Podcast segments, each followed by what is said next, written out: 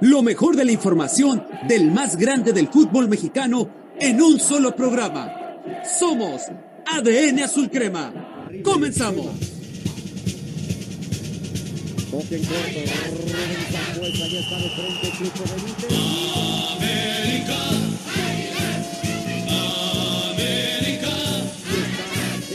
Estoy contigo, oye mi corazón. Muy buenas tardes, tengan todos ustedes y sean bienvenidos al mejor programa que habla de la actualidad del equipo, aunque esté en los últimos lugares, por no decir en la parte baja de la tabla, sigue siendo un equipo grande. Que todo equipo grande pasa por malas rachas, eso lo sabemos, pero obviamente tenemos que hablar del más grande, le pese a quien le pese y le duela a quien le duela. Eh, y esto es ADN Azul Crema. Y antes de comenzar y, darle inicio a este programa, eh, nosotros como programa ADN Azul Crema también condenamos la situación que pasó el sábado pasado eh, con estos hechos tan lamentables que pasaron en la cancha de la corregidora del Querétaro. para mí, no me quiero meter en más detalles, puesto que vamos a hablar de América, pero para mí siento que son unas medidas muy blandengues, unas medidas este, nada más para, para callarnos la boca a, la gente que nos dedicamos a analizar esto. Pero yo espero que en América eh, no sucedan estas cosas, que las barras, tanto Ritual del Caos, la Monumental y las que por ahí anden todavía circulando, que se pongan a pensar un poquito, que antes de meter violencia, antes de usar los golpes, hay que usar el diálogo. Y si no ves al fútbol como una situación de tranquilidad, de sano esparcimiento, mejor vete a tu casa, eh, tómate tus cervezas, mira el, fútbol desde tu casa, ahí en la comodidad de tu casa, ahí puedes hacer lo que a ti te guste y lo que a ti te venga en gana. Pero no manches las tribunas del Estadio Azteca, no manches los colores tan emblemáticos como son este equipo que nosotros en este espacio de ADN Sulcrema queremos, amamos y que desde niños le vamos. Entonces, yo sé, no es nada en contra de ustedes, este, grupos de animación de, Club América, pero sí me gustaría comentarles y decirles que no hay que manchar el fútbol. Yo sé que ustedes no, no, no lo hicieron lo de este sábado, pero eh, a veces las barras, eh, en las barras se esconden gente, no digo que todos, pero se esconde gente que son delincuentes, que son, eh, no quiero dar, a usar más calificativos, pero que de repente usan, usan la barra para hacer su desmán. Entonces, yo nomás les quiero pedir a las barras de Ritual del Caos Monumental, que son las que ahorita se me vienen a la cabeza, no sé ahorita Rubén y, Angelito, eh, no sé si a ustedes se les venga a la cabeza otra, otra de las barras, pero eh, yo sí les quisiera pedir eso. desde aquí, de ADN Crema les pedimos tranquilidad. Ya les dijeron, no pueden viajar a, a ningún otro estadio, todo va a ser de casa. Y si están en casa, vale más cuidar el espectáculo, cuidar al club, porque a fin de cuentas, si pasa algo, el perjudicado no somos los aficionados. O sea, sí, en cierta manera, pero también sale perjudicado un club y así como le está pasando hoy al equipo de Querétaro. Entonces, eh, nada más quería empezar con esto hoy en ADN Azul Crema. Pero también tenemos que hablar de, de, la situación de América, independientemente de toda esta situación. Hay más y yo le invito a que baje la aplicación y escuche los diversos programas de aquí de la cadena de la plataforma digital de Radio Gol. Gracias por, por seguirnos aquí y agradecer también a la gente que nos sigue en nuestras redes sociales, ahí en la página de Instagram como ADN Sulcrema. Muchísimas gracias y a la gente que también nos escucha a través de la plataforma de Spotify. Y pues le doy la bienvenida a mi estimado Rubén Boal. Rubén, ¿cómo estás? Un gusto estar aquí después de 15 días de no haber estado. Una disculpa. Y si no estuvimos fue por cuestiones personales. Así es de que, pero traemos la información. Eh, por aquí vamos ahorita a hablar un poquito de la situación, porque no lo tocamos, ya, ya sabemos que Solari ya no está. Este, muchos pedían su cabeza y creo que se les concedió, pero no veo funcionamiento. Ahorita lo platicamos. Mi estimado Rubén, ¿cómo estás? Bienvenido a ADN Sulcrema. Hola, teacher Delfino, ¿qué tal? Muy buenas tardes. Buenas tardes a todos. Angelito, un abrazo también, buenas tardes para ti. Y bueno, este, un abrazo a todos los americanistas que nos están escuchando. Y yo quiero recordar, hacer remembranza de una imagen que en su momento fue muy criticada en el Estadio Azteca cuando se jugó un clásico, cuando se dieron la mano y empezaron a platicar jugadores del América y jugadores del Guadalajara. Alusivo a lo que vamos a vivir el domingo. Fue muy criticada esa imagen cuando este, jugadores del América empezaron a platicar después del partido, después del clásico, con jugadores de las Chivas. y ahora esta, esta imagen sale a la luz y se aplaude. Yo creo que los colores van más allá de la sociedad.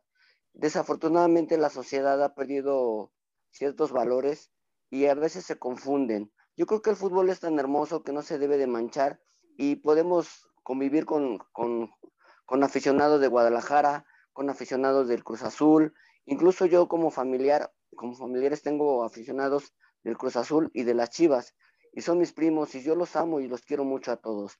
Entonces tengo amigos también de otros, de otros colores, entonces hay que respetarnos y hay que cuidarnos. Así es, eh, no hay que perder de vista el hecho de que bien lo dices Rubén, eh, creo que tú y yo Rubén somos más o menos de la misma roda de edad y, y creo que a mí y a ti nos tocó ver cómo en los partidos de, de los clásicos, pudiera pasar lo que pudiera pasar, pudiera perder el que pudiera perder, incluso ya ha habido hasta una final que afortunadamente a mí me tocó, me tocó estar ahí.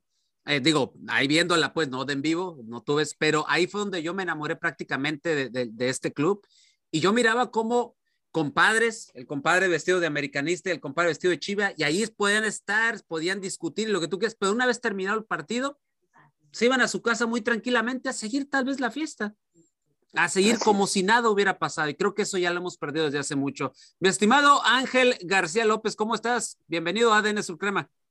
¿Qué tal, teacher? Un gusto estar aquí con ustedes, con Rubén, con Rodrigo. Eh, ahora sí que una semana larga después de no haber estado por cuestiones personales y retomando lo que comentaba al principio, teacher, condenar estas situaciones que, pasaron en el estadio de la corregidora en Querétaro. Esperemos que se castigue a los culpables y que se les tenga que hacer aplicar la ley como tal, sin ningún remordimiento, sin ningún tipo de, este, de, perdón, Y pues comentar precisamente también esta situación en que el fútbol debe ser el motivo de la unión, ¿no? Ya lo dice Rubén, eh, finalmente eh, lo hermoso del fútbol, lo que yo comentaba con otras personas, era precisamente que te hacías, te hacías amigo de desconocidos, ¿no? Y que era esa facilidad de palabra o, ese, o ha sido el evento deportivo que más se ha vuelto simbólicamente para unir a gente, ¿no? Tan solo no vamos lejos, el mismo mundial, ¿no? O sea, el mundial nos ha ayudado a unir incluso naciones, ¿no? Países que a lo mejor ni siquiera uno pensaba que podía darse la mano y que el deporte siga, ojalá y siga de alguna forma dignificándose como tiene que ser, ¿no? Simplemente un deporte de disfrutar del espectáculo y que el resultado cual sea, independientemente si sea a favor de tu equipo o no, pues simplemente pues pasar el rato, ¿no? Estas son cosas externas y pues este, la vida tiene que seguir porque somos humanos, ¿no? Y finalmente la convivencia es lo que nos tiene que hacer o fortalecer y más en estos tiempos, ¿no? Porque venimos de una situación pandémica que prácticamente nos estaba separando y hoy que tenemos la oportunidad de estar juntos, pues hay que aprovecharlas y simplemente seguir unidos más y que el fútbol sea uno de esos motivos. Así es, mi estimado Angelito. Y le doy la bienvenida a ADN Surcrema en esta tarde a mi buen Rodrigo Nava. Rodrigo, ¿cómo estás? Un gusto saludarte de nueva cuenta aquí en tu casa ADN Surcrema.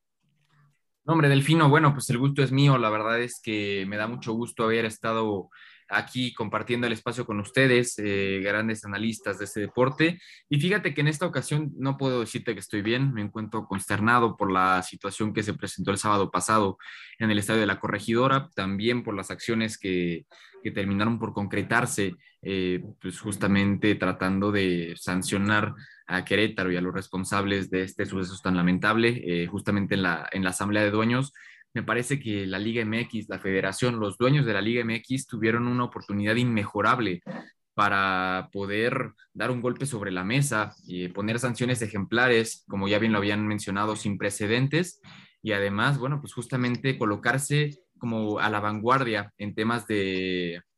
De pues, disciplina. De disciplina, justamente en seguridad de los estadios. Lamentablemente dejaron pasar esa oportunidad. Tuvieron la oportunidad, ya bien lo decía, ¿no? De dar un golpe sobre la mesa y sin embargo terminaron dando pena. Eh, así termina dándose la situación en la asamblea de dueños. Sabemos que así funciona la liga, a base de billetazos puedes conseguir lo que tú quieras. Y bueno, lamentablemente la justicia y toda la situación que alcanzamos a ver en fotos, en videos de, bueno, pues lo que pasó en el estadio, bueno, pues eso nos lo quedamos nosotros. Al parecer no les llegó a los responsables de tomar las decisiones. Así es, mi buen Rodrigo. Y también le doy la bienvenida en esta tarde a Cristian Ortega. Cristian, ¿cómo estás? Bienvenido a ADN Suprema. Hola, ¿qué tal a todos? muchas gracias por estar aquí y la invitación. Este, triste este fin de semana, claro que sí, pero sobre todo hubo un castigo ahí muy, muy injusto, ¿eh? Para alguien muy querido para el americanismo, Adolfo Ríos. Yo creo que fueron muy injustos con él. Y bueno, y bueno es que ya, bueno, bueno y malo que este fin de semana ya podemos hablar de fútbol, porque este fin de semana pasado no se tuvo, no hubo otra cosa más que lo sucedido en Querétaro. Así es, mi buen Cristian. Bueno, pues vamos a iniciar y quiero empezar contigo, Angelito, eh, puesto que no habíamos estado ya la semana pasada, pero tú estuviste prácticamente en el adiós de Santiago Solari. Tú estuviste en ese último partido y quiero que me des tus impresiones de lo sucedido ahí. ¿Qué fue lo que viste? ¿Qué, qué, qué, qué análisis nos puedes dar al respecto? Pues desde un principio cuando llego a la cancha y obviamente vienen las menciones de los jugadores y la mención del, director técnico, totalmente un abucheo. Creo que la gente estaba más ahí por la cuestión del escudo que por el entrenador o incluso los jugadores, ¿no? Ya una afición que estaba esperanzada de que corrieran a Santiago Solari. Creo que Santiago se desesperó mucho, no encontró. Si acaso, creo que donde empezó a titubear con su puesto fue cuando expulsan a Alejandro Sendejas. Después de ahí, eh, creo que se aliviana un poco cuando expulsan al jugador de Querétaro, a Romagnoli, y sentía que de alguna forma se llevaba al triunfo, ¿no? Y sorpresivamente una jugada polémica por Luis Fuentes eh, hace que Ángel Sepúlveda meta el gol del empate y ese mismo gol cayendo sepultaban todas las esperanzas para el mismo director argentino que pudiera continuar en las Águilas del América. De hecho, se comenta que después de ese partido terminando, no entró a vestidor, ¿eh? entró solamente el director deportivo que es Santiago Baños y todo el plantel, a excepción de Santiago Solari. Santiago Solari estuvo afuera del vestidor, no pudo entrar, no supo qué fue qué plática se tuvo, simplemente tuvo que imaginársela y llegar a una conferencia de prensa donde pues lo único que podía decir es estar esperanzado de que seguiría en el cargo, ¿no? Pero pues ya a la mañana siguiente automáticamente el cese estaba más que cantado. Yo creo que desde con Pumas se tuvo que haber tomado esa decisión, pero pues la jornada doble hizo que de alguna forma todavía le dieran esa última oportunidad que parecía que la tuvo, pero la dejó ir, la dejó ir, teacher. Así es, eh, creo que creo que a nadie nos tomó ya por sorpresa. Lo que sí me llama la atención fue esto que comentas. Eh, nosotros en la emisión de la hora del taco, eh, recuerdo que por ahí platicamos de, cierta manera cómo fue la historia del cese de, Solari y que el cese de cierta manera no lo tomó, no lo hizo Santiago Baños, sino lo, lo tomó una comitiva exprofesa de parte de Emilio Azcárraga, que fue quien tomó la decisión de, de, dar, eh, de dar el, ahora sí que el golpe de autoridad y darle las gracias a Santiago Solari. Y esa misma comitiva es la que está haciendo la toma de decisiones al interior del club. El que ya le restaron créditos dentro y le quitaron de cierta manera un poder dentro de las Águilas del la América es Santiago Baños, porque compañeros, no hay que, no hay que, no hay que ser ciegos para no ver la situación la situación de malestar o el cáncer, como bien lo dijo José Luis, y así se la bautizó aquí en ADN y después todos los medios sabidos por haber han tomado esa, esa, ese, ese tópico que, que el buen José Luis le puso a, a, Santiago Baños, el cáncer sigue ahí, ¿eh? Es como si de repente te duele, la, lo he dicho en otras emisiones aquí en Radio Gol, es como si te duele el apéndice y le das una aspirina al, al, al, al incauto, el dolor a lo mejor se aminora, pero después va a regresar y Santiago Baños ahí está. Y si sigue Santiago Baños, esto va a ser lo mismo. Entonces, lo que se comenta es eso, que Baños tiene contadas las horas, tiene contados los momentos y que esta directiva o este esta comitiva que tiene ahorita la, la, decisión dentro o al interior del club son los que están tomando determinaciones. Y entre esas determinaciones que se tomaron fue la llegada de este, de este cuerpo técnico interino encabezado por Fernando Ortiz, eh, y Raúl Rodrigo Lara, un emblemático, un, histórico del Club América, junto con eh, un preparador físico también que es parte del equipo de trabajo del Tan Ortiz. Y por ahí se me escapa el nombre de alguien más. Si alguien ahorita lo recuerda el nombre del otro auxiliar, eh, si alguien me ayuda, se lo agradecería mucho. Y, pero ellos son el cuerpo técnico. Y este sábado, ese mero, no me acordaba de tener un apellido medio rarito. Repítemelo otra vez, mi estimado Rubén. Telemaque. Telemaque, pues parece Telegram o una cosa de esas como la aplicación, pero ok, ese es el cuerpo técnico y que son los que les tocó de cierta manera ver eh, o analizar o llevar a cabo lo que es el partido que se vivió el pasado sábado, despuesito de todas las situaciones que pasaron en Querétaro y que pues obviamente no sé si ustedes vieron o, vieron el partido, yo sí lo tuve, bueno, obviamente lo tenemos que ver como gente de fútbol, pero tenemos un ojo al gato y otro al garabato, pero mi buen Rodrigo, eh, ¿qué rescatamos de este partido entre América y Monterrey ya sin Santiago Solari en el banquillo? Pues mira, creo que para empezar podemos analizar la alineación, ¿no? La alineación que presenta el Dan Ortiz es completamente diferente a lo que veníamos viendo con Santiago Solari, el esquema de 4-4-2 en vez del 4-3-3 que se habitaba con el argentino, bueno, pues es eh, una novedad, ¿no? Por ahí aparecía Miguel Ayun por sector izquierdo, Sánchez se quedaba eh, en el sector habitual, y la verdad es que, bueno, pues en el medio campo teníamos a un Fidalgo, a Naveda, por ahí a Valdés, eh, Chava Reyes, y bueno, pues arriba Henry Martín y Viñas que por cierto, pues un dato, ¿no? Eh, la última vez que vimos un 4-4-2 con Henry y Viñas ahí como titulares fue precisamente en, eh, justamente contra Monterrey en su estadio y el América lo perdió 1 por 0 cuando empezaba la gestión de Solari eh, por allá de enero de 2021. El partido lo perdieron, el medio campo se vio perdido y la verdad es que pues a pesar del gol que se consiguió, la derrota, me parece que el América todavía tiene muchísimo trabajo porque Diego Valdés todavía no termina por explotar. Álvaro Fidalgo me parece que viene siendo lo mejor del América, ya tiene mucho tiempo que lo es. y bueno, el gol lo termina por reafirmar. Eh, Naveda me parece que pues por ahí bien, pero podría mejorar.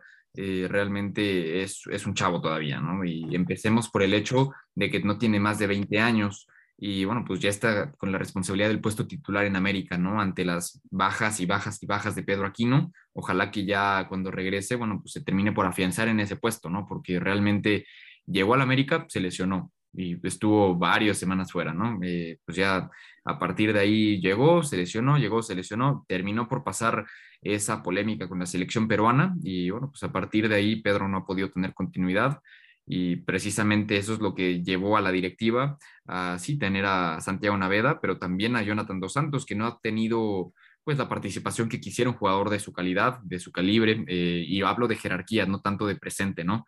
Eh, que quisiera ir al Mundial de Qatar 2022. Pero bueno, pues por ahí destacaría que Jorge Mereno pues no, no fue titular, ¿no? O sea, realmente a mí me parece que no, no había tenido las actuaciones que se esperaban de él y me parece una, una apuesta interesante, ¿no? Del Tan Ortiz, eh, precisamente estar sentando a la gente que no está rindiendo, aunque pues no podría sentar a los 11, ¿verdad? Eh, pues digo, lo termina haciendo con uno que otro y bueno, pues un, un, inicio muy complicado contra Monterrey, que sabemos que estaba en los últimos lugares de la tabla, pero justamente porque ha habido al Mundial de Clubes. Ahorita ya se encuentra en la posición número 11 y con los partidos que tiene que reponer se puede ir hasta los 15 puntos y bueno, pues hasta la cuarta posición. Eso nos habla de que es un equipo que más bien ha jugado partidos, no es que haya tenido un tan mal inicio como sí lo ha tenido el América, ¿no? Pero hablando de la gestión del Tan Ortiz, bueno, pues se habla muchísimo de que va a terminar el torneo, démosle la, la paciencia, la continuidad que merece, y bueno, pues ahora se viene el Clásico Nacional y no tengo buenas expectativas para el equipo del América. ¿eh? Ok, mi estimado Rubén Boal, eh, ¿Hubo alguna o tú notaste alguna mejora en este equipo ya sin Santiago Solari y ahora con Fernando Ortiz en el banquillo? Los vi con un poquito de más actitud, eh, corrieron un poquito más, pero el equipo todavía yo lo veo muy desordenado. Eh, algo que yo noté, que bien comentaba muy bien este Rodrigo, acerca de los cambios que se hicieron de posición, y uno que, que, también comentamos es que Chava Reyes lo pusieron por derecha, entonces, esos son cambios ciertamente un tanto extraños porque Reyes venía trabajando por izquierda y lo venía haciendo bien. Entonces, para mí Naveda está muy solo en la media cancha y ese es uno de los problemas que yo veo con, el equipo. Monterrey tiene una media cancha muy buena y ahí fue donde el, Monterrey le ganó al América. Lo de Diego Valdés, el problema es que ni te ataca ni te defiende. Tú lo pones como un segundo contención y lo pones retrasado, lo comentaste tú, jefe Delfino, en, en, en uno de los mensajes de WhatsApp, que estaba muy retrasado, entonces ni te defiende ni te ataca. Entonces es uno de los problemas que, yo veo en la América, pero sí lo vi con un poquito de más actitud, lo vi corriendo más, por momentos apretaba, pero por también algo de lo que yo también noté ese día es que el equipo se ve muy separado. Yo noté a un Monterrey cuando atacaba, si atacaba por el centro, el equipo se compactaba. Si atacaba por derecha, el equipo se compactaba. Si el equipo atacaba por izquierda, se compactaba. Atacaba en bloque. Y este América yo lo vi con trazos muy, muy largos. Entonces eso de alguna manera no le ayudaba, no le ayudaba al equipo a poder generar fútbol. A eso sumarle que pues por ahí Henry Martin tuvo una muy clara que desafortunadamente no pudo concretar y en esa jugada pues se viene el 2 a 1 para Rayados, ¿no? Entonces creo que para el, el clásico contra Chivas, que se rumora que podría ser esta misma alineación, pues quizá ya el equipo sea, se vea un poquito ya más trabajado, ¿no? Yo, a mí me hubiera gustado que el equipo, eh, perdón, que Solari hubiera sido destituido antes para que pudiera llegar a más trabajado contra Monterrey y más trabajado contra Chivas, porque recordemos que se viene un calendario muy, muy pesado. Así es. Cristian, eh, en la semana, eh, Adame, que obviamente renunció también en estas situaciones de, renuncia de, muchas personas dentro, al interior de América, entre ellas pues, el, adiós de Solari, pero Adame renuncia y dice que él se va porque él sentía que se merecía ser el interino, que él sentía que había hecho las condiciones de. Y decía que le preguntaban por el equipo que cómo se sentía después de la baja de, de Solari. Y él decía que el equipo estaba muy dolido pero Cristian, yo vi unas fotos de las redes sociales de América donde los jugadores, yo no les vi cara de, vergüenza, yo no les vi cara de, de, dolidos o algo por el estilo. Yo al contrario, vi una cara de alegría, como si se, miraba. Exactamente, como, se, como que se fue el, el, el, la presión de Cuapa y ellos estaban felices y fascinados. Y se dice, Cristian, que cuando los jugadores ya no tienen al técnico que ya no querían, porque se notaba leguas que ya no querían a Solari, el equipo, prácticamente los jugadores se muestran de otra manera. Tú viste en esa misma entrega que se ve en otros equipos, como por ejemplo en Monterrey, que se vio una cara completamente distinta. ¿Tú le viste eso a estos jugadores de América? ¿O será que, aparte de, que Solari de cierta manera tenía culpa, los jugadores también tenían parte de culpa de lo que está sucediendo hoy al interior de las Águilas del América? Porque ya ahorita, de aquí en adelante, ya la culpa va a ser de los jugadores, traigan a quien traigas. Otro dato que les quiero dar, el tipo que trajo a Santiago Solares se llama Joaquín Valcárcel, que es justamente amigo íntimo de John de Luis. ¿Se acuerdan que yo les dije que a Santiago Baños lo agarraron en el baño, que él no fue el que trajo a Santiago Solari? Ahora, la presión ya va para los jugadores. Los jugadores saben que ahorita esto ya va contra ellos. Claro que se les vio el cambio de actitud, ya se les fue porque a veces yo pienso que yo creo que la figura de Santiago Solari era una, una, un, un exjugador a nivel mundial de, de, división elite, era, oh, es obvio que iba, iba a sobresalir más que los jugadores de la América. Yo creo que bien, ahorita ya de aquí en adelante a salvar contratos, se van, se los jugadores van a dedicar a salvar contratos y les voy a tirar ahí un, un dardo a ver qué tal les parece. No les hubiera gustado, eh, no, me, no me desagrada la, quien está de técnico ahorita, el interino, pero no les hubiera gustado a lo mejor el bigotón este, a Ricardo Lavolpe, y lo digo nada más simplemente porque Ricardo Lavolpe es un tipo que el que no corre no juega, y si él tiene que echar mano de algún lado, lo haría de la cantera, no sé qué les parece a ustedes. A mí en lo particular, te soy honesto, a mí me hubiera encantado, si, si quieres alguien, yo le hubiera dado soltado la, el equipo a, a Raúl Rodrigo Lara, yo le hubiera tirado el dardo el gringo Castro que está, que está manejando un equipo en las inferiores de Cruz Azul, con miras a que se quedaran en la institución en, básicas y entre ellos dos, ¿tú crees, eh, mi eh, estimado Cristian y, los, y Rodrigo, Ángel y Rubén, no creen que estos dos también hubieran hecho lo mismo? O sea, si no me quieres funcionar, pues, pues me jalo gente de las inferiores. Yo eso es mi, pensar. Con lo, a mí, con lo que no me, no me desagrada que llegara el bigotón, no es el primer equipo. Me gustaría que trabajara en inferiores, como él lo ha, lo ha dado en, a, conocer en diversas entrevistas. Él dice que él le hubiera encantado estar en Fuerzas Básicas de América, que sabemos que el bigotón para eso es muy bueno. Y los ejemplos ya los conocemos, ¿no? Es un Laines y un Edson Álvarez que gracias, a, gracias al bigotón están ahí, ¿no? No sé los demás qué piensen, compañeros. Hubiera sido una apuesta interesante, teacher, la verdad, lo que comenta el gringo Castro y este Rodrigo Lara, gente que conoce los colores, gente que ha estado en la institución, que fue, fueron jugadores de la institución.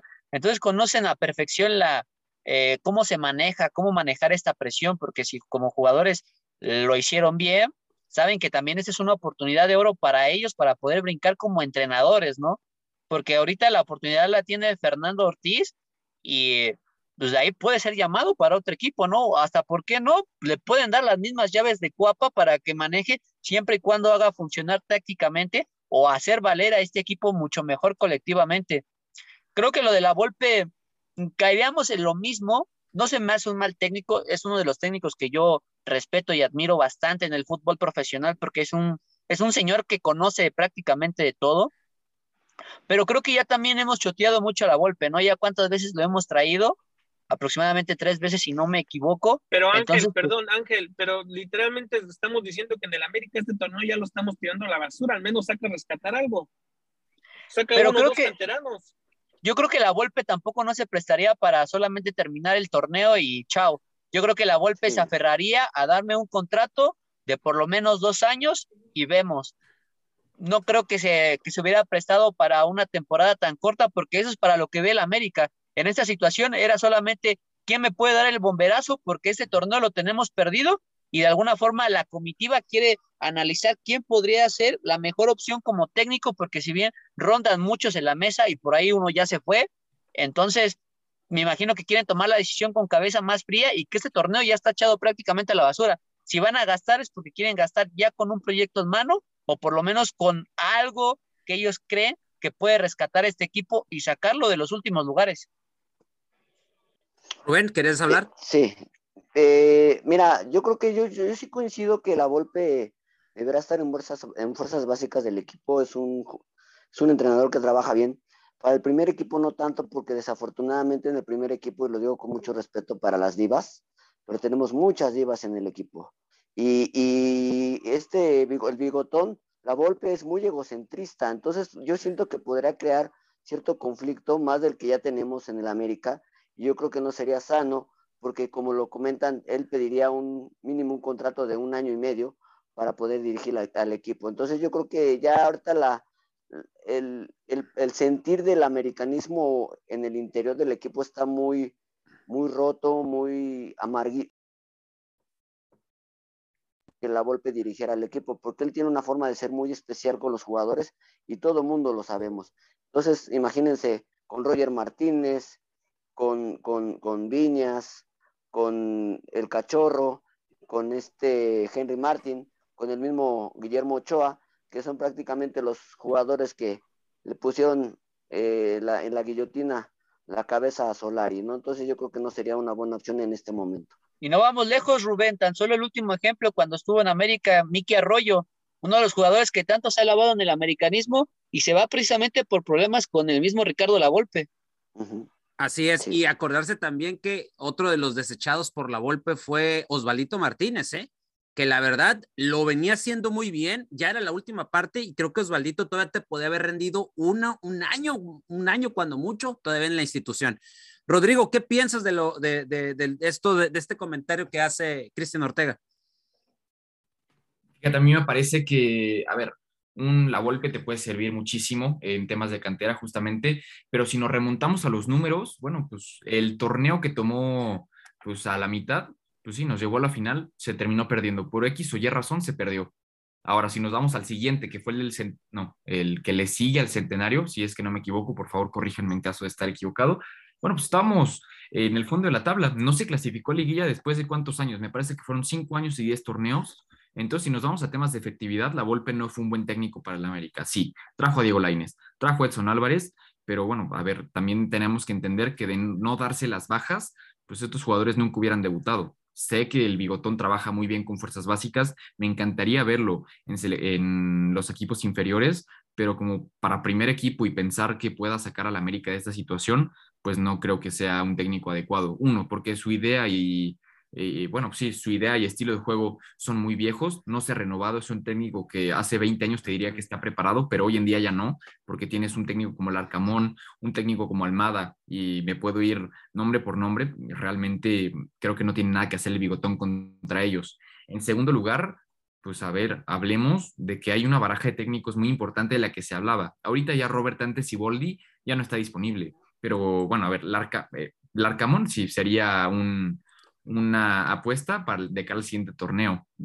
Probablemente si llegue, yo sé de buena fuente que es una, una carta a la que la América le quiere apostar, eh, pero justamente tendría que terminar el torneo con el Tan Ortiz. Y bueno, pues también se baraja la opción de Juan Carlos Osorio, que a mí en lo personal se me haría retroceder eh, dos pasos, ¿no? Eh, pero bueno, a ver, hay muchas opciones. Creo que el Bigotón, pues sí es un hombre que fue importante para la institución en temas de fuerza básica. Me encantaría verlo ahí, pero para nada es un hombre que pueda revertir la situación. No creo que sea una opción prudente.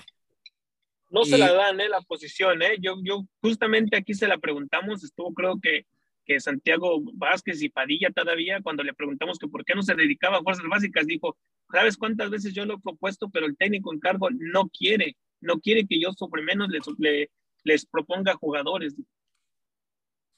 Bueno, este, ya sabemos también la, de cierta manera la personalidad de Ricardo Antonio La Golpe, que a lo mejor también ya sabemos que eh, siempre quiere sobresalir por encima de todos, ¿no? Entonces es, es una cuestión, yo más que nada lo veo de personalidad y de egos, pero en fin.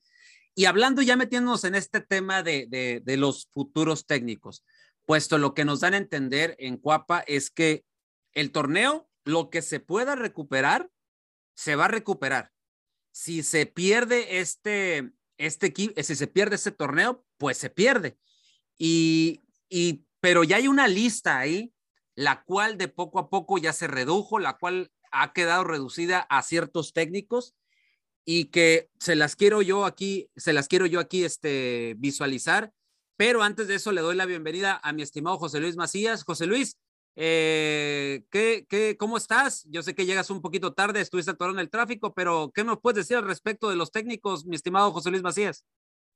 ¿Qué tal, teacher del Pino Cisneros? Un gusto estar aquí junto a Rodrigo Nava, Angelito, Rubén Boal y al mismo, eh, pues, Cristian Estrada.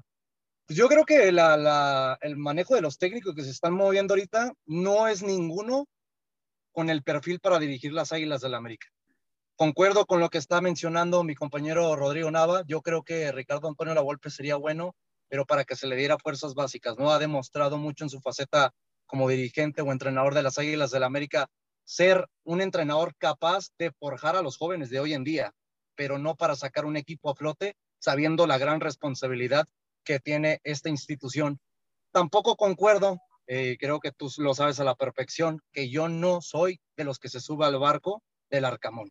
Para mí, Larcamón es un técnico de moda, te está dando resultados y lo que tú quieras, pero les puedo asegurar, y donde quieran firmo el papel, que cuando llegue un equipo de mayor peso va a ser un técnico que le va a quedar grande lo que es la presión mediática en el fútbol mexicano. Porque sabemos que dirigir al Puebla, con todo respeto, no es lo mismo que dirigir a otro equipo, no tanto como el equipo del América, ni siquiera Chivas. Hablemos de un Toluca, que imagínense a Nacho Ambriz, que lo pintábamos como el mejor técnico del fútbol mexicano en los últimos años, ya están pensándole cortar su proceso. Ahí está el ejemplo de que Toluca no es lo mismo que América, ¿eh? sigue siendo mediáticamente un entrenador, un, equipo de menor peso, hablando de lo mediático en nuestro fútbol mexicano. Así de que yo creo que realmente lo del Arcamón, sí, tiene muy buenos números, lo que tú quieras, puede hacer que haga unión, que es lo que está haciendo el equipo de Puebla, porque yo veo más unión y compromiso que fútbol con el equipo de la franja, con todo respeto. Si muchos dicen que el Puebla ahorita por ser líder del fútbol mexicano realmente es el, el rival a vencer o el técnico indicado para dirigir a un equipo que está en crisis como el América, no. Yo creo que ocupan traer un técnico que realmente tenga los huevos, lo digo aquí en la radio, los tanates para poder sacar a flote una de las peores crisis que hemos vivido en los últimos 30, 40 años. Y con, tomando en cuenta lo que pasó en el año 2008 con Romano, porque estamos en la misma situación, ¿eh? Dense cuenta, en cuestión de puntos, ese torneo, si más no me equivoco, terminamos con 11 puntos totales. Calculen lo que, nos, lo que tenemos hoy en día en puntos, que son 6, con lo que nos resta del torneo. Yo creo que aquí lo que se tiene que hacer es tirar esta temporada de por medio, pero traer un técnico capacitado sin ninguna duda, como Gareca, que ya lo platicamos en nuestro último programa. Yo creo que lo de Gareca depende mucho de lo que pase con la selección de Perú, pero de pura casualidad, si la selección de Perú no califica a Qatar 2022, yo creo que la América debería tirar la casa por la ventana por traer un técnico experimentado como el argentino. Eh, Rodrigo, ¿querías comentar algo? Adelante. Así es, José Luis, tú sabes que me gusta mucho coincidir contigo, creo que es sinónimo de que pues, las cosas van bien y pues a fin de cuentas, pues el América de alguna manera está bien o está mal, pero bueno, pues tenemos eh, la misma opinión por lo general, ¿no? Aquí fíjate, no coincido, creo que el Arcamón es un técnico que de ninguna manera se le puede considerar de moda y para eso quisiera remontarme al caso de Juan Reynoso. Juan Máximo Reynoso, ¿cuántos torneos tuvo al frente de Puebla? Me parece que nada más fue uno y en ese torneo, bueno, pues eliminó, eh, ah, bueno, pasó la etapa de, no, creo que se quedó inclusive, ¿no? En, en los, en Se el quedó con, cuartos de final, Pasó contra León. tuvo tres torneos con el Puebla. Pasó a cuarto. Exactamente, en esos torneos con, con Puebla eh, llegó a los cuartos de final, de ahí, bueno, a ver, pero las buenas a ver, actuaciones. yo nomás te quiero poner un paréntesis, Adelante, adelante. Este equipo dirigido por Larcamón, lo acabas de decir a la perfección, lo formó Reynoso. No lo formó la, no, no lo formó Larcamón. Completamente, sí, creo que la base del equipo la formó Reynoso. Es de Reynoso. A fin de cuentas es la razón por la cual cuenta, es el mismo funcionamiento que tenía Puebla con Reynoso que con Larcamón, solamente que con Larcamón es un equipo que no tiene nada que perder. ¿A qué me, De a qué me acuerdo. refiero? Que ataca sin importar cuántos goles recibas. ¿Y tú Y crees que que, las Águilas del América de ocupa un entrenador que no le importa recibir, que cuántos reciba con tal el solo hecho de ganar? Sí, Sabemos que es muy cuatro, importante también el cinco. resultado en ceros. No, de- completamente de acuerdo. Creo que Sería atractivo, José Luis, sería atractivo. A ¿Cuántas ver, veces pero- no hemos dicho que a ver, prefiero Atractivo, a ver, Noruego, atractivo. Dime el fútbol de Ben Hacker. Era atractivísimo, pero ¿qué ganamos? ¿Qué no, ganamos? no Nada. No vayas Nada, tan lejos. nada. Solari No, era es que te estoy hablando de los resultadista y 90, hermano. Estamos Pero es que años Ahí lo, corrieron, técnicos. ahí lo corrieron la directiva, no lo corrieron los resultados. Sí, Ese es otro sí, tema. Precisamente, pero es que aquí Pero- tenemos pero que no separar la baraja de ver, técnicos pero entre hablando- los que dieron resultados con un estilo de juego atractivo y los que realmente, pues sí, podrían atacar, podrían meter cuatro goles por partido, pero les metían cinco. Y eso no funciona, porque así no se ganan los campeonatos. Los campeonatos se ganan metiendo más goles que el rival. Eso lo entendemos todos y a partir de aquí quisiera construir mi, mi punto de vista, porque a ver, Juan Reynoso se fue a Cruz Azul al haber conseguido eh, pues esos cuartos de final con Puebla. Armó este equipo y la verdad es que lo hizo bastante bien. Muchos lo criticaban por no tener el carácter, por no tener la personalidad para dirigir un equipo de Cruz Azul y mucho menos para llevarlo al título después de haber dirigido a un modesto y austero Puebla. Sabemos lo que pasó con Reynoso. Sí, un estilo de juego defensivo, sabemos cómo, cómo se llegó al título, pero realmente tuvo la personalidad, tuvo el carácter como para voltearle la cara a este equipo que venía de una derrota dolorosísima contra Pumas en, en C1, ese 4-0 eh, fatídico, y realmente logró darle la vuelta. Ahora, con el caso del Arcamón, creo que hay incluso más argumentos como para poder decir que es un entrenador que, bueno, pues la verdad es que no se le puede considerar de moda. En primer lugar, empecemos por el torneo que dirigió al inicio de su gestión con Puebla. Los llevó hasta semifinales. Los llevó hasta semifinales Por del empate, torneo. a ver, a ver, a ver, pero por empate, eh, bueno, Atlas, por, posición en la tabla. Posición de la tabla. Posición y el, el Pero empate en partido, cuartos. el global quedó uno por uno. Uno por uno. No, bueno, a ver, pero, pero si nos vamos a esas, el América no ha pasado a semifinales desde hace No, dos pero- años. pero, claro, y concuerdo contigo, pero es que date cuenta que ahorita, cuestión de números y lo que tú quieras, el América no está realmente para andarse arriesgando. Pero Ese es que, no es, es que no es es arriesgarse.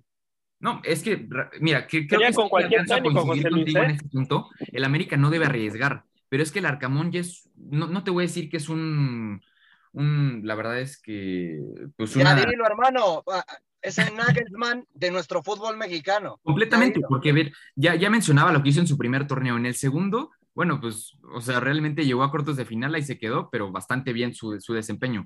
Ahorita los tiene de líderes con un estilo de juego muy atractivo y sumémosle que es la plantilla más barata del fútbol mexicano, 20 millones de dólares de, de valor y además, pues le han des- desmantelado el plantel, ¿no? Hablemos de Omar Fernández, de Santiago Ormeño, de... Ese ni lo contamos, ¿eh? La Ormeño.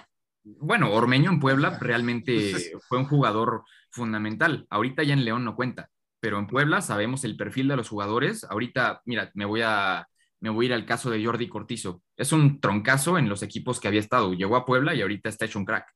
Entonces, eso nos habla de lo que hizo el Arcamón. Pero, pero volvemos y- a lo bueno. mismo, hermano. Yo- Es que es la es confianza y compromiso de los jugadores con el Arcamón. ¿Quién te Sí. dice que si se va a la América ¿quién te dice que esos mismos futbolistas que tiene la plantilla hoy en día en la América realmente le vayan a, se vayan a comprometer como lo están haciendo los de Puebla? Es a lo que yo me refiero. Pues es que nada te lo asegura, pero si nos estamos viendo que el Arcamón tiene una capacidad, eh, bueno, pues de liderar este equipo que los tiene pues en la punta de la tabla y además pues el convencimiento se ve, la verdad es que a kilómetros de distancia, a mí me hace creer que en el América podría instalar pues esa mentalidad como para ir hacia el título, sabiendo que la plantilla es muchísimo, muchísimo más fuerte, ¿no? Es, tiene un potencial muchísimo más alto y creo que el Arcamón podría encajar muy bien. No es un ah, me parece. Yo quisiera hacer una pregunta, ah, disculpen si me meto un poquito aquí, pero me gustaría hacer una pregunta a todos, compañeros. Hablando en términos de que si al Arcamón se le diera la oportunidad de dirigir las Águilas del la América, ¿cuántos strikes tiene para poder quedar para que pueda conseguir el título? Igual que Solari, tres. Yo le doy, yo le doy tres, igual, Como, como pasó cuando llegó el viejo Herrera. Y yo para sumar un poquito más de lo que comenta Rodrigo, es que no, el, Puebla no juega espectacular. Lo que hace el Puebla, más bien lo que hace el Arcamón con este Puebla es que es muy táctico. Analiza mucho al rival y eso es algo que creo que estos técnicos han olvidado demasiado. Y el simple hecho de anular el funcionamiento de los equipos rivales te permite poco a poco a ti ir generando tu fútbol e ir dañando al rival en esa cuestión, tal y como pasó contra Cruz Azul.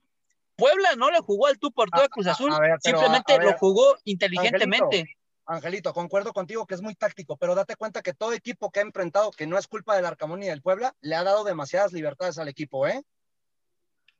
eh eso, eso creo que también podría ser un punto para sumar, pero no podríamos también o sea, decir que, que gana gracias a que los equipos piensan que porque es el Puebla. Yo estoy diciendo, hermano, pero la cuestión de resultados se dan también a las facilidades que trae el rival. Porque, a ver, habíamos visto en los últimos dos encuentros, contando los partidos de visitante contra Cruz Azul. Cruz Azul, la verdad, mucho que desear, sabiendo que para mí hoy en día es la mejor plantilla del fútbol mexicano.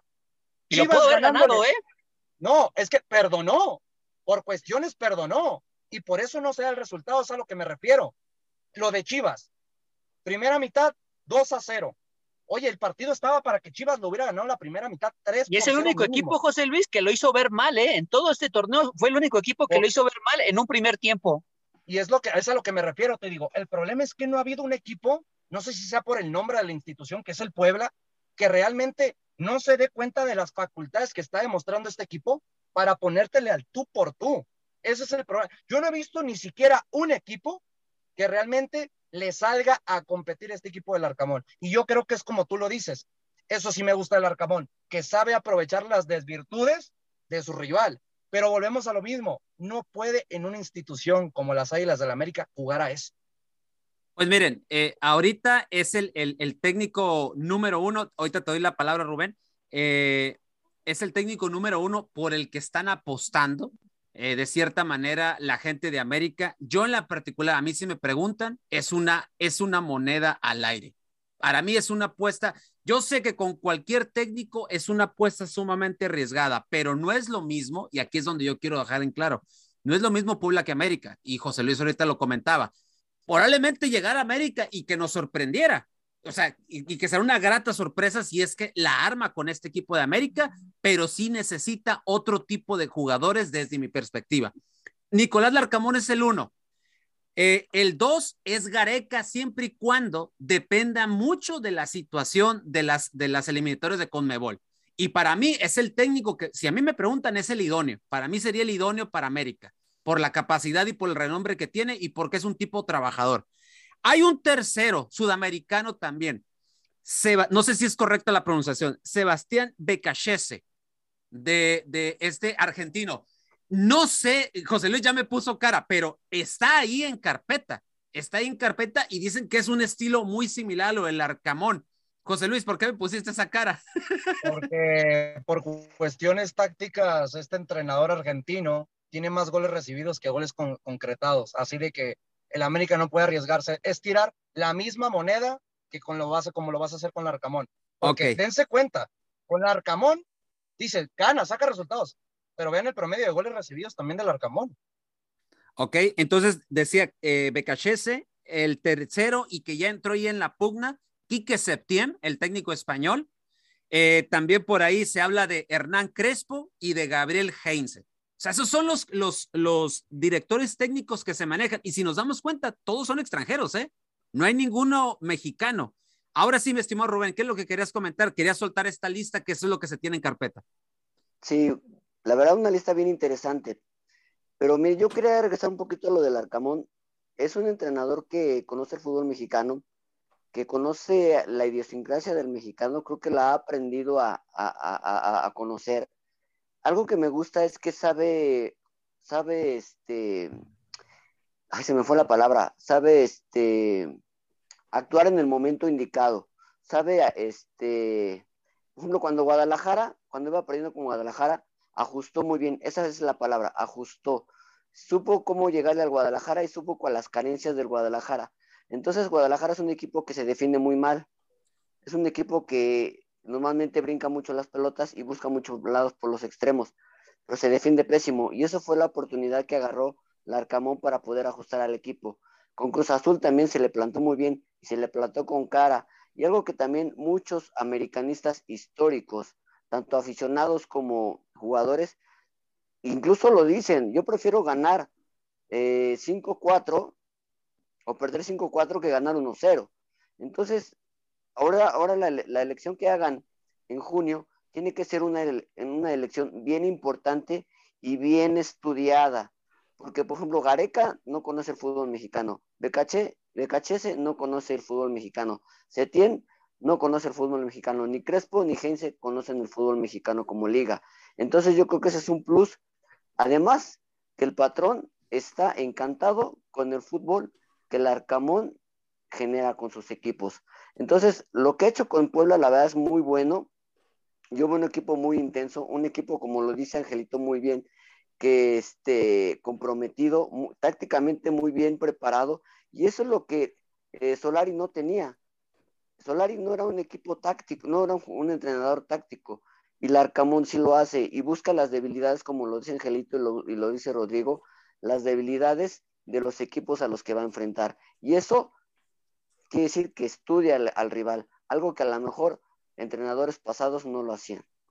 Ok, eh, bueno, yo nada más quiero traer este dato. Eh, cuando América ha contratado a los técnicos de moda, no le ha ido muy bien. El último técnico de moda que ficharon y les fue bien, me remonto al año de 1976.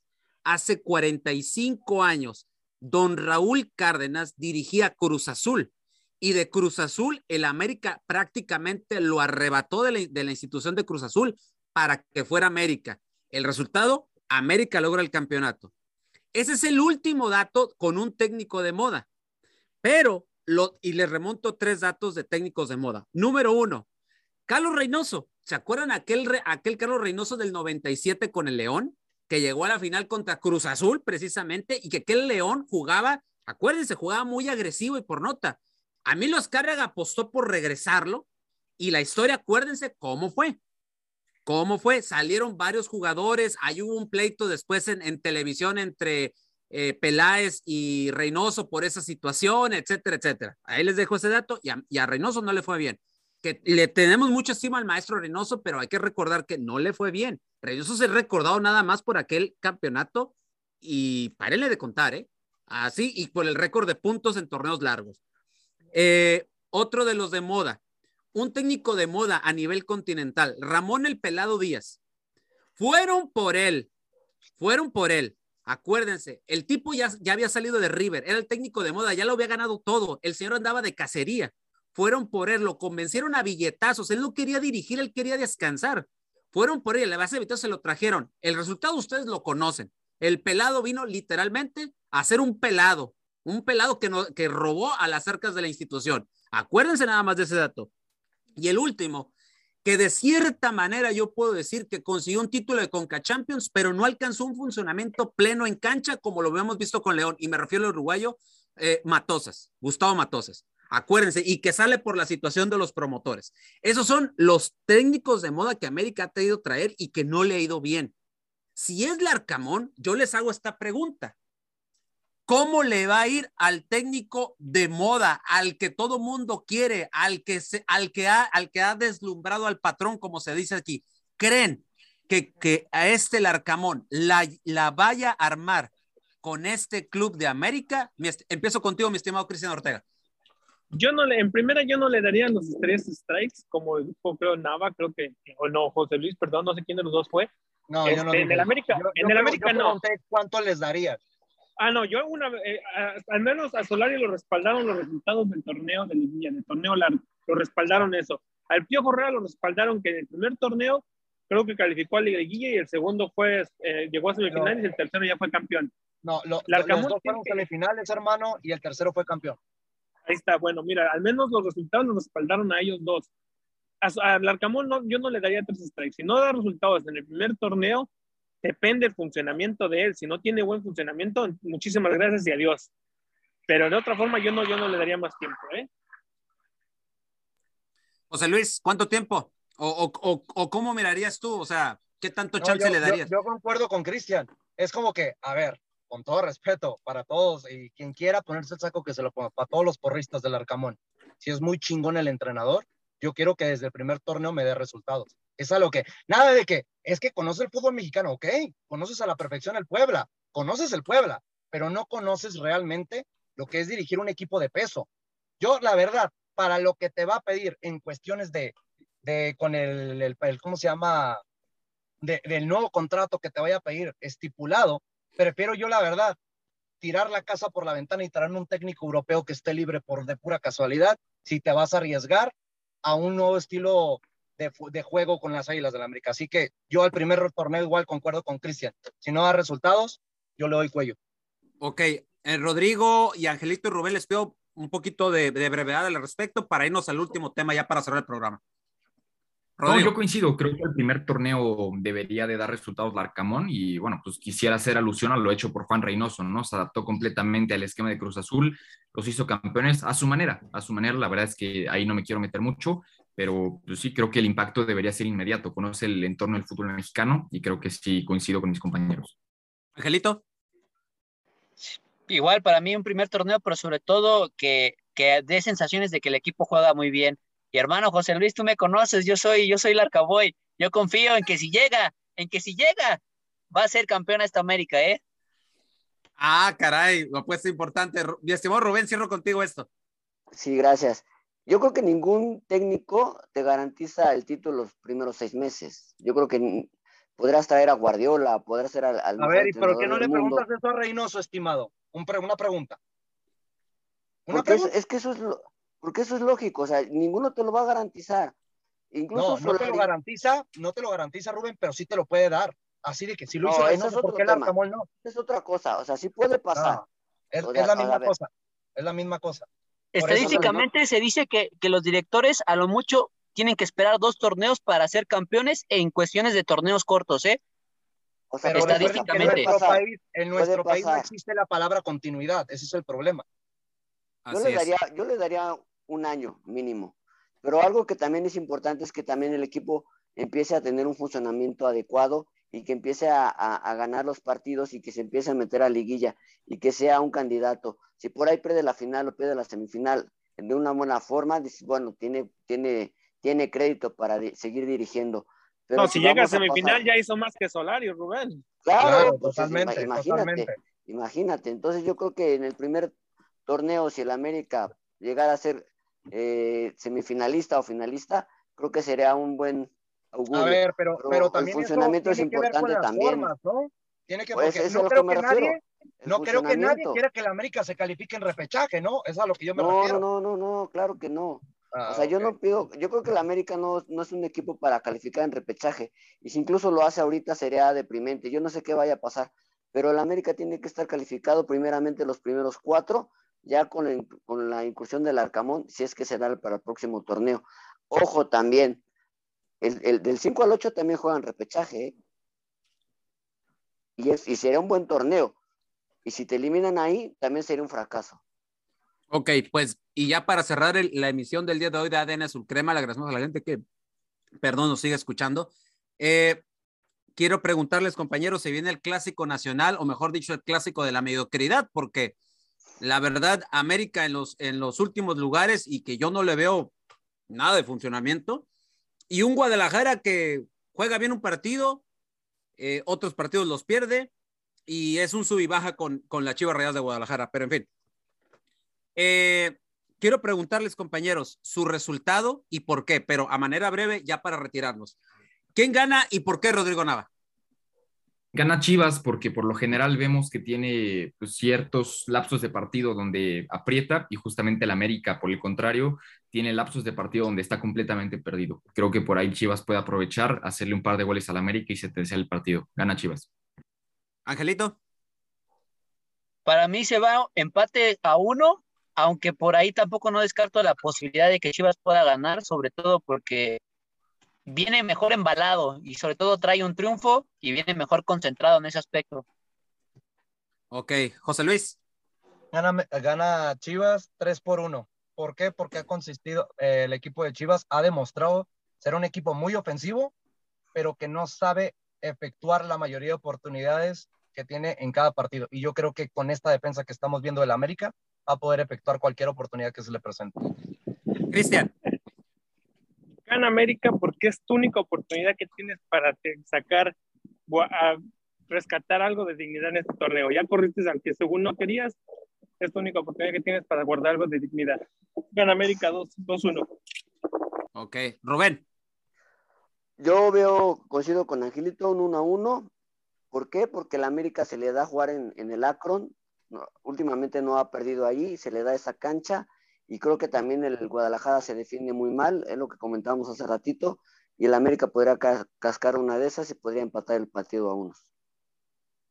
Pues eh, yo voy con que gana Guadalajara. Guadalajara tiene lapsos de partido muchos mejores y un poquito, un poquito más, eh, más alargados que el mismo América. América por lapsos de partido da unos cinco minutos de buen partido y después totalmente perdido. Totalmente, pero yo no le veo trabajo a este equipo todavía y no creo que lo, que lo haya tenido. Y ojalá, y a los que estamos diciendo que, que, que, que decimos que pierde América, ojalá y nos cae en la boca y ganen, ¿no? Porque a fin de cuentas, tal vez esto, eh, esto, sería un envío anímico. No, Cristian, yo no dije por ti, lo dijo por Rodrigo, José Luis y tu servidor que estamos diciendo eso, ¿no? Pero desafortunadamente este América no nos ha dado buenas sensaciones y hay que ser realistas y hay que analizar de repente también sin la camiseta puesta. Yo creo que este América le hace falta muchísimo trabajo, pero también algo que yo quiero dejar en claro es que este América ya se fue Solari, se tiene que ir Baños y se tiene que ir más de la mitad de la plantilla de jugadores, porque bien lo dijo Rubén hace rato, tenemos un equipo lleno de divas, lleno de divas que, que la verdad ya respiran de a gratis y cobran de a gratis en la institución Azul Crema. Así es de Pero, que... Lo, lo, bueno es que comentaste que no hay que hablar con la camiseta, porque si José Ramón estuviera aquí, dice que la América gana 3 por 0, ¿eh?